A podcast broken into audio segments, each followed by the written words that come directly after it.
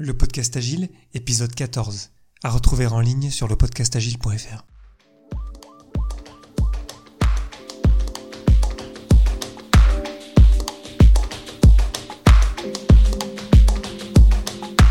Bonjour, bonsoir et bienvenue sur le podcast Agile, le podcast qui parle d'agilité en français.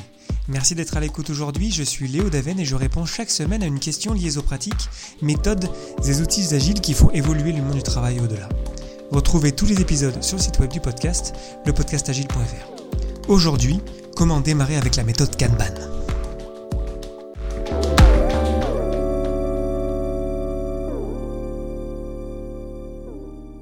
Kanban ou Kanban que j'ai entendu euh, parfois. Euh, je vous avouerai que je savais pas pourquoi moi je prononçais Kanban et donc je suis allé me renseigner pour cet épisode et donc c'est euh, les japonais en fait le prononcent comme ça Kanban donc peu importe finalement votre prononciation l'important c'est qu'on comprenne de quoi on parle et c'est le sujet de cet épisode dans lequel je vais passer et puis vous commencez un petit peu à être habitué maintenant sur un petit historique euh, bien euh, mettre au point le vocabulaire pour bien comprendre ce que c'est que, Kanban.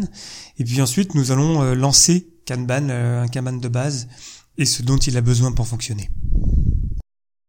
Comme je le disais, Kanban est un terme japonais qui signifie enseigne ou panneau et qui désigne à l'origine les fiches cartonnées que l'on fixe sur les bacs de pièces dans une ligne d'assemblage. Vous savez, on a des grands bacs en plastique et puis dans lesquels en fait il y a plein de pièces. Et à l'origine, le Kanban, c'était la carte en fait, c'était pas euh, ce qu'on connaît euh, plus généralement comme le tableau euh, à trois colonnes à faire en cours terminé, mais c'était vraiment ces cartes-là. Et d'ailleurs, c'est bien plus que ça au-delà de ces cartes, au-delà du tableau à trois colonnes. C'est vraiment une vraie méthode très puissante et souvent sous-estimée d'ailleurs. On la retrouve souvent associée, sans le savoir, à Scrum parce que lorsque généralement on utilise un, logiciel pour euh, voir le travail en cours, pour le visualiser, comme par exemple Jira, Version 1 et puis il y en a plein d'autres, euh, en fait on a un tableau et en fait ça c'est pas du tout dans Scrum. Euh, Scrum c'est donc un framework, j'en ai déjà beaucoup parlé, puis je vais continuer à en parler dans, dans de futurs épisodes. Mais Kanban c'est ça en fait ce, ce tableau-là. Après est-ce qu'on en est forcément conscient? Est-ce qu'on utilise vraiment tout ce qu'il y a dans Kanban qui peut nous nous aider euh, tous les jours Ça, c'est justement le, point que j'aimerais euh, euh, aborder. Et, donc voilà, Kanban, c'est une méthode à part et on pourrait tout à fait avoir une équipe fonctionnant juste avec Kanban et ça pourrait tout à fait marcher. Kanban nous vient de l'industrie et puis encore une fois de Toyota.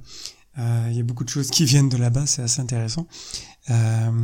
Et ça a été inventé par l'ingénieur industriel et businessman Taishi Ono dans les années 50. Donc on voit déjà que c'est beaucoup plus vieux que lorsque je parlais euh, de Scrum, quand lorsque je parlais du manifeste agile, de choses finalement qui ont 15, 20, 30 ans. Là vraiment on est là plus sur, quelque chose qui a 60 ans.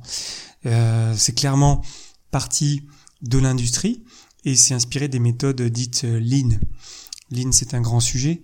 Euh, je vais pas en parler beaucoup là, mais voilà, c'était juste pour que vous ayez le lien entre ces grands ensembles qui parfois se, mélangent. Euh, Wikipédia nous dit que Kanban est un système visuel de gestion des processus qui indique quoi produire, quand le produire et en quelle quantité. Donc là, clairement, on est dans du processus. On est voilà, on veut améliorer le processus. Il n'y a pas tellement finalement, on parle pas d'humain là. Euh, ce qui déjà me, me, titille un petit peu. Mais voilà, on est vraiment dans une logique industrielle.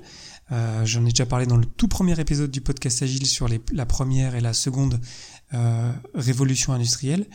Mais ensuite, euh, vous allez voir qu'on peut ajouter beaucoup d'agilité là-dedans pour pour partir du Kanban industriel, vraiment voilà, on a des on a des boîtes en plastique puis on a des cartes Kanban dessus pour arriver à la méthode Kanban. Et c'est là où il faut absolument qu'on parle de vocabulaire pour être sûr de se comprendre. Ça ne va pas être facile de décrire ça euh, à la voix, mais je vais essayer quand même de vous, rendre ça le plus clair possible. Donc, un point sur le lexique Kanban. J'ai déjà parlé des cartes Kanban. C'est en fait un post-it, une tâche, un élément de travail. Donc ça, voilà, on a une carte, on est habitué de, de voir, de faire bouger nos cartes sur nos logiciels, et ça, c'est, je pense, c'est relativement facile. Donc ça, c'est le 1. 2. Le système Kanban dans lequel les cartes vivent. Donc c'est le processus en fait. le, processus dans lequel euh, les cartes vivent et à la fin on fournit de la valeur. Je vais pas aller encore, je pourrais aller plus en détail là-dessus, mais on reste là-dessus. Le système Kanban. Donc 1, la carte Kanban. 2, le système Kanban. 3, la limite Kanban, qui est euh, l'une des premières choses qu'on va mettre en place lorsqu'on va lancer euh, Kanban dans la deuxième partie de, de, cet épisode, qui est en fait une limite de nombre de cartes qu'on prend pour nous permettre de nous euh, concentrer euh, et éviter de commencer trop de choses à la fois. Donc la limite Kanban. Donc 1, la carte Kanban, 2, le système Kanban, 3, la limite Kanban. 4, j'en ai parlé déjà, le tableau Kanban, donc un tableau dans lequel euh, on peut voir les cartes bouger. À ne pas confondre avec le processus, hein. le, le, tableau c'est la manière de visualiser, le processus ou le système Kanban c'est la description du processus en fait. Donc 1 la carte, 2 le système, 3 la limite, 4 le tableau. Et enfin, en 5 et pas des moindres parce que c'est là où on vient encore plus toucher à l'agilité, la méthode Kanban, qui est une approche de conduite du changement qui utilise un système Kanban et s'appuie sur une démarche d'amélioration continue. Donc clairement là on est dans l'agilité. Donc 1 la carte, l'élément de travail, 2 le système, le processus, 3 la limite, une limite du, nombre de cartes qu'on peut traiter euh, en même temps. 4 le tableau qui nous permet de visualiser. Et 5 la méthode Kanban qui vient, comme je disais, plus toucher à l'agilité. Kanban nous vient donc de l'industrie, mais c'est pas pour autant qu'on pourrait pas l'utiliser pour plein d'autres choses, plein d'autres secteurs, plein d'autres euh, équipes ou euh, finalement n'importe quel projet. Euh, personnellement, j'utilise beaucoup Trello, Trello.com. Euh, j'ai pas d'avantage à vous le partager, hein, bien sûr. À chaque fois, c'est c'est juste vraiment moi ce que j'utilise et ce que j'aime. Mais voilà, Trello nous permet, même si ça nous donne pas ça me donne pas personnellement tout ce que j'aimerais pouvoir utiliser justement dans la méthode Kanban, au moins sur les principes d'avoir un tableau et des cartes qui bougent pour se permettre, euh, pour nous permettre de nous organiser, déjà c'est très puissant. Et euh, parce que voilà le, le, principe de rendre visuel les choses, euh, on est tous visuels par nature, et c'est comme ça aussi qu'on peut vraiment se rendre compte parfois que voilà en fait on a beaucoup de choses en cours et que peut-être on pourrait se poser la question d'éviter d'en avoir trop euh, en même temps. Démarrons donc avec Kanban, parce que c'est la question que, que j'ai posée euh, comme titre de cet épisode. Pour ça, on peut démarrer par exemple avec Trello, parce que c'est très facile d'avoir un compte gratuit dessus, et on se lance avec trois colonnes à faire en cours terminé.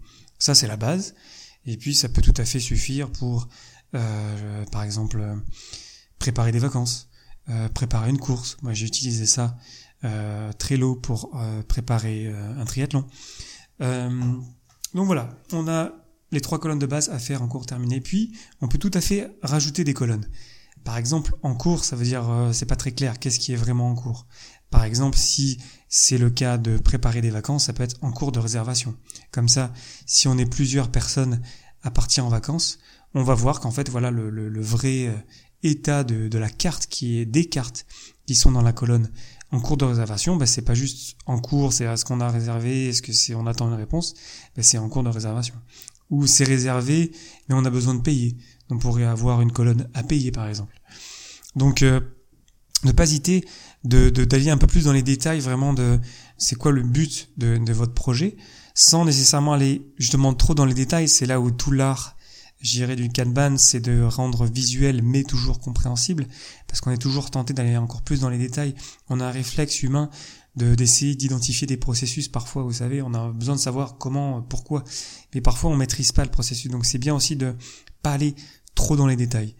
Donc lorsqu'on rend le, le, Kanban, on rend les, les choses visuelles avec le tableau Kanban. Le but, c'est de très vite comprendre ce qui se passe. Un bon test, c'est d'amener quelqu'un qu'on connaît pas, si vous avez votre équipe travaillant avec, euh, qui travaille avec euh, Kanban, et lui demander s'il comprend tout de suite ce qui est en train de se passer. Généralement, si c'est pas instantané, c'est quelque chose qui fonctionne pas bien. Il faut que ça reste quand même accessible à tout un chacun. Et puis, si vous êtes juste entre vous à comprendre ce qui se passe, c'est déjà, on, rentre déjà dans un anti-pattern. Donc, euh, les trois colonnes, puis on rajoute des colonnes, et comme ça, on peut déjà avoir une vision de ce qui se passe euh, dans le projet. D'ailleurs, que ce soit dans Trello ou n'importe quel outil comme ça, Euh, n'hésitez pas à utiliser des couleurs différentes pour pouvoir vraiment visualiser les différentes catégories, par exemple.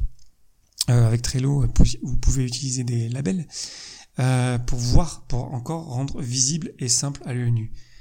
Pareil, ne pas rentrer dans trop de détails de, de catégories, ça sert à rien, mais juste avoir une capacité de vite voir ce qui se passe. Ensuite, le second point, dès qu'on a ce tableau-là, on va très vite voir qu'on a des bottlenecks, des engorgements en français. Donc on va très vite parce que voilà, on, rend les choses visuelles et très souvent on a des surprises d'ailleurs. Euh, euh, donc ces engorgements, comment est-ce qu'on lutte? On lutte contre eux? Euh, on lutte pas contre les personnes évidemment, on lutte contre le, le, le processus pour l'adapter à notre contexte pour être plus heureux et plus efficace ensemble. Mais donc pour lutter contre ça, on va limiter le travail en cours, on va limiter l'encours. Donc on va se dire, par exemple, si moi je travaille sur un projet de développement, je n'aurai pas le droit d'avoir plus de deux tâches en cours. Ça c'est super intéressant, cette limite Kanban, comme j'en ai parlé euh, lors du, point sur le lexique, c'est que ça va me permettre vraiment de me concentrer là-dessus. Et vu que je ne pourrai pas prendre une autre tâche, il va falloir d'abord que j'en termine une des deux avant de d'éventuellement euh, en prendre une autre. Même si ce serait, ce serait quand même mieux que je termine les deux, mais voilà, c'est parfois intéressant d'avoir deux tâches pour pouvoir un petit peu entre guillemets se, se changer les idées. Mais voilà, limiter le travail en cours. La limite sera pas la même partout dans le tableau. Chaque colonne pourra avoir une limite euh, différente qui va euh, correspondre vraiment à votre besoin, à votre contexte. Et d'ailleurs, les engorgements, lorsqu'on va en, traiter un, il y en a un autre qui va apparaître. Ça va, ça va toujours bouger comme ça. C'est pour ça que la méthode Kanban, la méthode d'amélioration continue est, nécessaire. Troisième point, et là on aura déjà terminé sur comment euh, lancer Kanban et comment démarrer euh, ça bien. Donc on a un, le tableau avec euh, différentes colonnes. Deux, on met des limites. Et trois, il faut qu'on mesure. Et ça, c'est de toute façon intégré dans plein d'outils euh, euh informatiques, comme euh, par exemple avec Jira.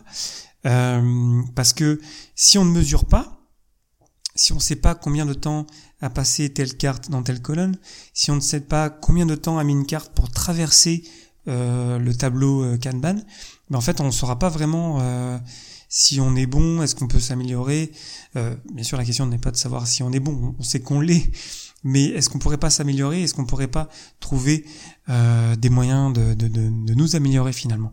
Donc mesurer, et ça c'est quelque part une règle générale euh, de l'agilité, si on mesure pas, ça veut dire qu'on va se baser sur ses propres sentiments, puis parfois on n'a pas les mêmes euh, entre les, les, personnes, on n'a pas vécu les mêmes choses. Donc il faut qu'on mesure. Et donc si vous utilisez euh, déjà des logiciels, euh, tout ça c'est déjà calculé euh, pour vous. Et si c'est visuel, si c'est directement sur le mur, sans, sans outils informatiques, ça va être un petit peu plus laborieux quelque part parce que ça sera pas automatique, mais ça va ça va être super intéressant parce que par exemple si on fait du Kanban, ça veut pas dire qu'on n'aura pas une daily scrum, une mêlée quotidienne. Ça, je pense que c'est quelque chose qu'il faudrait qu'on ait toujours dans n'importe quel métier d'ailleurs. Mais euh, par exemple, on pourrait profiter de ce moment-là pour mettre à jour les statistiques euh, en cours du, Kanban. Petit point d'ailleurs, juste pour compléter sur le fait de mesurer. C'est intéressant de mesurer, c'est euh, très intéressant d'avoir des données, mais il faut quand même s'en méfier. C'est pas pour ça qu'on peut prédire le futur. On reste quand même dans une dans un mindset agile dans le sens où on n'est pas prédictif. On va se méfier quand même de, du futur et puis on va toujours essayer de s'appuyer sur sur le passé, sur l'expérience. Donc on fait de l'empirisme. Ça, ça vient beaucoup de Scrum. Hein. Donc là, je vous, je vous, rajoute un petit peu de Scrum euh, avec. Mais euh, au-delà des chiffres, en fait, ce qui est intéressant de voir, ce sont les tendances, parce que et les tendances parfois d'ailleurs lissées sur plus d'une journée pour éviter euh, les les, euh, les, les événements euh, exceptionnels. Donc rassembler plein de plein de plein de données, mesurer beaucoup mais quand même prendre ça un petit peu avec des pincettes et rester méfiant. Finalement, pour démarrer avec Kanban, on a besoin d'un tableau, on a besoin de rendre les choses visuelles et donc quelque part transparentes. On revient sur un des billets de, Scrum, le premier. Et euh, pour nous permettre de nous améliorer et d'avancer, on va limiter le travail en cours. Et ensuite, on va tout mesurer. Quand je dis tout, bon, on mesure la, vie des cartes dans, le tableau en fait, euh, pour nous permettre d'identifier les engorgements et ainsi pouvoir euh, bah, les traiter et ainsi pouvoir nous améliorer. Voilà le podcast Agile épisode 14, c'est terminé pour aujourd'hui. Merci infiniment pour votre attention. N'hésitez pas à le partager autour de vous et pour ne pas rater le prochain, abonnez-vous sur le site web du podcast, lepodcastagile.fr. Profitez-en aussi pour partager votre feedback et poser vos questions auxquelles je répondrai lors d'un prochain numéro. Merci encore pour votre temps, j'espère que je vous aurai apporté quelque chose et je vous souhaite d'excellentes journées et soirées. Rendez-vous au prochain épisode